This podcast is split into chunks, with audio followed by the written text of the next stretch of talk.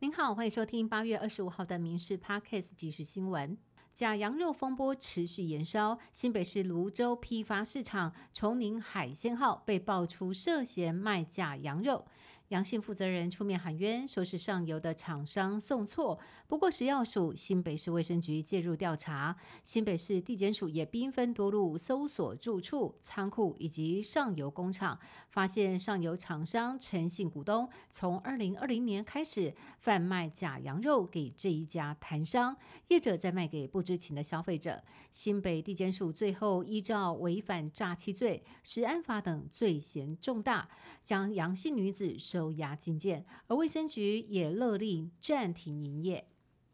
为了躲避查缉，制毒集团用洗衣工厂来作为掩护。刑事局接获线报，在桃园的一个工业区里，有人偷偷制毒。警方搜证之后，展开攻坚行动，当场逮捕四个人，起获毒品 K 他命九点五公斤，还有一千两百多公斤的半成品。现场制毒设备相当齐全，宛如美剧《绝命毒师》的剧情真实上演。警方这一次破获，怀疑背后还有集团操控，后续还要再展开追查。拜登政府日前宣布对台军售，让中方不满，要求美方撤销，还加大军事恫吓，让强化军备成为了台湾的当务之急。蔡政府日前拍板，明年国防预算四千四百零六亿，加上其他相关预算，总额高达六千零六十八亿，创下历史新高。对此，北京又有意见，点名赖清德是可能引爆战争的不定时炸弹。绿营立委强调，台湾必须。持续强化军备，才能够应应中国的步步紧逼。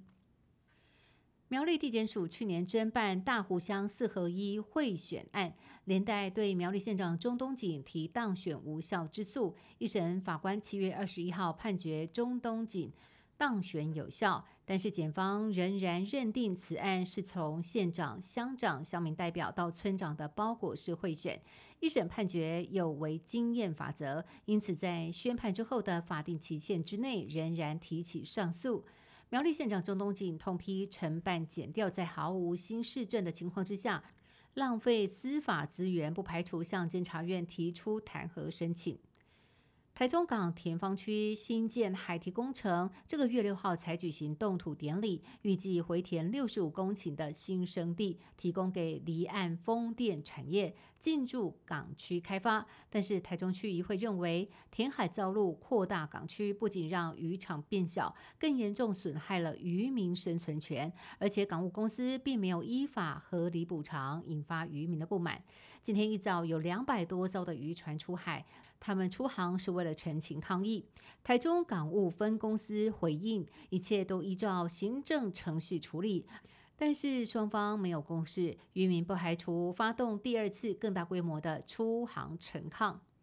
陆委会昨天宣布，九月一号将开放旅外中国人申请来台旅游。更大宗的旅行团则是先以一个月为准备期，何时实施就看中国如何回应。但是初期将限额一天两千人次。对于中国客将重访台湾，旅客业者看好，但是有部分的商家则是忧喜参半，担心中国观光客会带来旅游公害。台湾羽球一姐戴资颖出战世界锦标赛十六强，遭遇泰国对手，两局都经历拉锯，仍然以直落而获胜，延续连续八届都至少打进八强的纪录。而男单的部分，王子伟同样连胜两局，扳倒中国一哥李诗峰，生涯首次打进了羽球世锦赛八强，创下个人最佳纪录。